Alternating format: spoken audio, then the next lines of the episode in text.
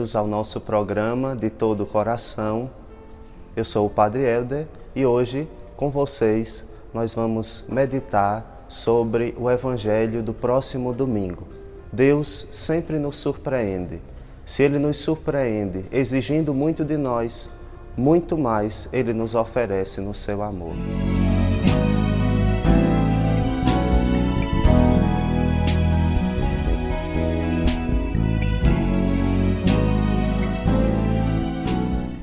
Proclamação do Evangelho de Jesus Cristo segundo Mateus. Naquele tempo, Pedro aproximou-se de Jesus e perguntou: Senhor, quantas vezes devo perdoar se meu irmão pecar contra mim? Até sete vezes? Jesus respondeu: Não te digo até sete vezes, mas até setenta vezes sete. Porque o reino dos céus é como um rei, que resolveu acertar as contas com seus empregados. Quando começou o acerto, trouxeram-lhe um que lhe devia uma enorme fortuna. Como o empregado não tivesse com que pagar, o patrão mandou que fosse vendido como escravo, junto com a mulher e os filhos e tudo o que possuía, para que pagasse a dívida. O empregado, porém, caiu aos pés do patrão e, prostrado, suplicava: Dá-me um prazo e eu te pagarei tudo. Diante disso, o patrão teve compaixão, soltou o empregado e perdoou-lhe a dívida. Ao sair dali, aquele empregado encontrou um dos seus companheiros que lhe devia apenas cem moedas. Ele o agarrou e começou a sufocá-lo, dizendo: Paga o que me deves. O companheiro, caindo aos seus pés, suplicava: Dá-me um prazo e eu te pagarei. Mas o empregado não quis saber disso, saiu e mandou jogá-lo na prisão até que pagasse o que devia. Vendo o que havia acontecido, os outros empregados ficaram muito tristes, procuraram o patrão e lhe contaram tudo. Então o patrão mandou chamá-lo e lhe disse: Empregado perverso, eu te perdoei toda a tua dívida, porque tu me suplicaste.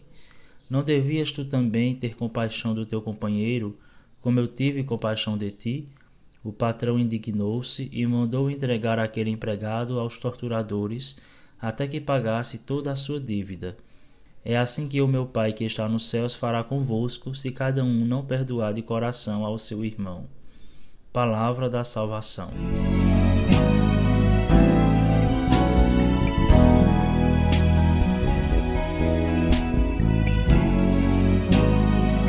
Perdoar. Esse talvez seja um dos verbos ou o verbo mais difícil de ser conjugado. Difícil não do ponto de vista da ortografia ou da linguística da língua portuguesa culta, formal, mas muito difícil do ponto de vista existencial das nossas relações humanas. Perdoar é muito difícil para nós, mas não para Deus, porque Deus é amor, Deus é misericórdia. O Evangelho deste domingo nos apresenta um Deus que tem facilidade de perdoar tem essa facilidade porque ele tem a facilidade de amar. Um amor sem cálculos, sem medidas. O perdão e a misericórdia são condutas constantes de Deus. Isso nos impele também a que nós, da mesma forma, perdoemos e amemos aqueles que nos ofendem, aqueles que de alguma forma nos infligem. No Evangelho de hoje, Pedro, como porta-voz da comunidade, consulta Jesus acerca dos limites do perdão. Sete vezes, essa conta já parecia muito, até porque, na cultura semítica, o número sete representava plenitude, totalidade. Mas a resposta de Jesus é surpreendente. Não te digo sete vezes, mas setenta vezes sete. Surpreende não pelo cálculo final, não é para calcular 70 vezes 7 e dessa equação saber quantas vezes nós vamos perdoar. Jesus surpreende por apresentar uma plenitude infinita para o perdão. Em outras palavras, Jesus diz que os membros da igreja, da sua igreja, formada a partir do amor, os membros da comunidade do amor devem perdoar a semelhança de Deus.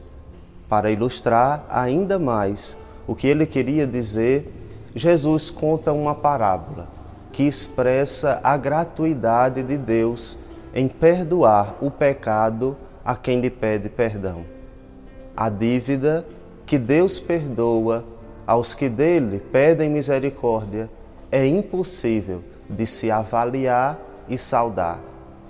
O empregado, que devia uma enorme fortuna, foi perdoado generosamente pelo patrão.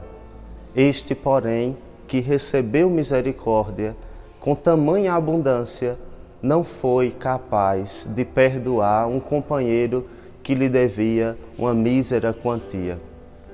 A misericórdia de Deus é infinita para com o pecador, mas este também deve ser misericordioso e perdoar a quem o ofende. Sede misericordiosos como o Pai. Este é o convite de Jesus. Ser misericordiados por Deus, num neologismo do Papa Francisco, nos ensina também e nos impele a que nós perdoemos os nossos irmãos sem distinção, até mesmo os inimigos. Eis a exigência da nova forma de viver dos cristãos. Até porque as suas ofensas, as ofensas dos outros contra nós, são um nada diante da gravidade do nosso pecado com que já fomos alvos da misericórdia de Deus. Com esta parábola, Jesus faz uma verdadeira exegese daquele quinto pedido que nós fazemos no Pai Nosso. Perdoai-nos, ó Pai, as nossas ofensas, assim como nós perdoamos a quem nos ofendeu. Neste domingo, nossas assembleias litúrgicas são convidadas a redescobrir a lógica de Deus e a deixarem que essa mesma lógica de perdão e de misericórdia sem limites e sem medida marque as nossas relações com os irmãos e irmãs. Se, por um lado, a lógica do mundo nos diz que perdoar é uma atitude de fracos, a lógica de Deus nos diz que perdoar é uma atitude de pessoas fortes, fortes na fé e que vivem dessa mesma fé a partir das suas relações humanas. Cada Eucaristia que nós celebramos é uma contínua prova do amor misericordioso de Deus, especialmente aos domingos. O Senhor continua a oferecer-se em sacrifício em remissão dos pecados. Sendo a Eucaristia sacramentum caritatis, sacramento da caridade, sacramento do amor, amor misericordioso de Deus por nós.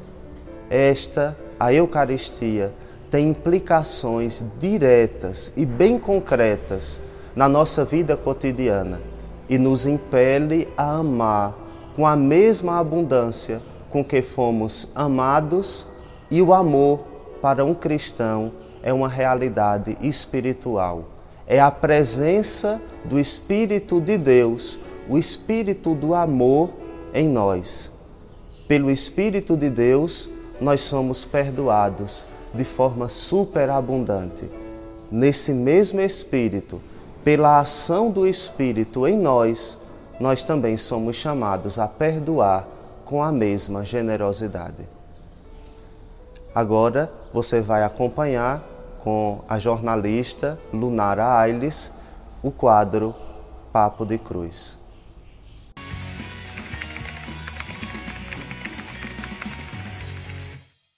Oi, gente, tudo bem? Tá começando mais um Papo de Cruz e hoje eu tô chegando para falar a vocês um assunto de ânimo, uma palavra de ânimo, uma palavra de encorajamento para a sua vida, para você que está acompanhando o nosso quadro. Sabe que muitas vezes a gente fica preso em situações que não nos pertencem mais. Muitas vezes a gente fica preso e a gente escolhe estar preso nessas situações, parece que por comodismo, parece que por conforto. Por mais que tenha sido uma situação dolorosa, por mais que tenha sido uma situação que te fez mal, por mais que tenha sido uma situação que te feriu, parece que você tem prazer em permanecer trancado naquele quarto escuro, mesmo você entendendo que Deus é o Deus que te liberta de todas as situações negativas. Então, a palavra que eu tenho para dizer a você hoje é que é necessário sair do sepulcro, que é necessário lançar para trás aquilo que já é passado, de fato se desprender de todas as coisas que são desnecessárias à sua vida. Tem gente que tem dores de estimação, tem gente que tem traumas de estimação, tem gente que até mesmo, isso é uma coisa super importante.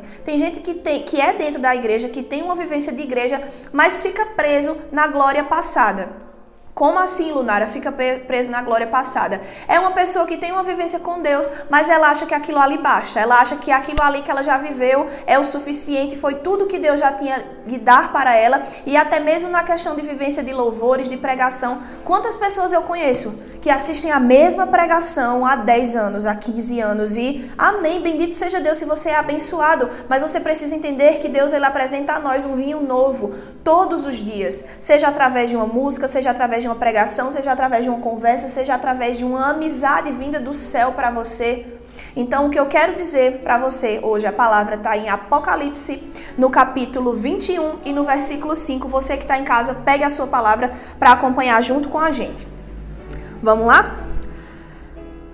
O que está sentado à direita do trono declarou então: Eis que faço novas todas as coisas. E continuou: Escreve porque estas palavras são fiéis e verdadeiras. Disse-me ainda: Elas se realizaram. Eu sou o Alfa e o Ômega, o princípio e o fim.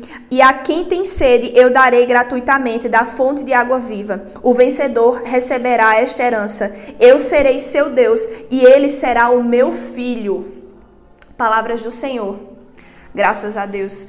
Gente, essa palavra ela vem nos ensinar, ela vem nos determinar que Deus ele faz nova todas as coisas, até mesmo aquilo que já é bom, ele é capaz de melhorar, até mesmo que já é bom, ele é capaz de incrementar. Então você que está assistindo esse programa, se você fizer uma visão espiritual, se você tiver nesse momento uma visão espiritual do seu interior, da sua história e da sua vida, e você entender que precisa melhorar em algo, que precisa deixar algo para trás, que precisa se desprender de algo, assim o faça, porque Deus ele é o Deus que faz nova todas as coisas e ele não cessa de surpreender, ele não cessa de nos preencher, ele não cessa de engrandecer o processo de grandeza da presença dele dentro de nós. De fato, ele não para, ele não termina, ele não conclui o processo em nós antes que a boa obra esteja concluída, mas muitas vezes nós escolhemos parar em determinado ponto da obra. É como a construção de uma casa. Você que está querendo construir uma casa,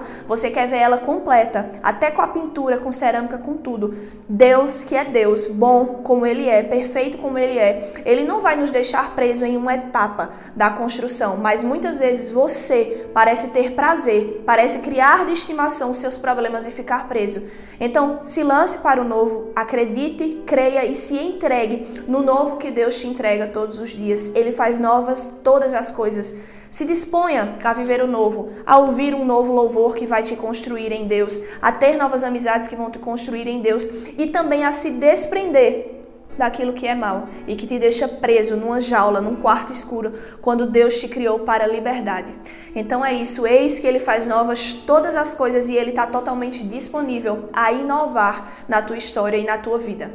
Então é isso, até o próximo Papo de Cruz. Eu volto no próximo sábado com vocês.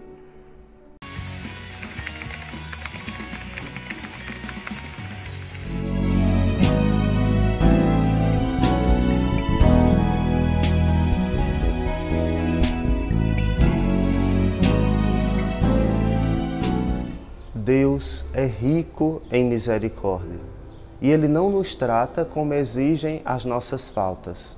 Se grande é o nosso pecado, muito maior se mostra a misericórdia de Deus.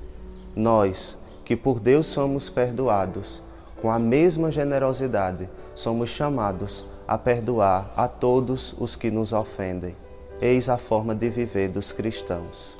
Nós agradecemos a você que meditou conosco no programa deste domingo e pedimos que Deus abençoe a cada um com a abundância da sua graça, com a generosidade da sua misericórdia. Em nome do Pai e do Filho e do Espírito Santo. Amém.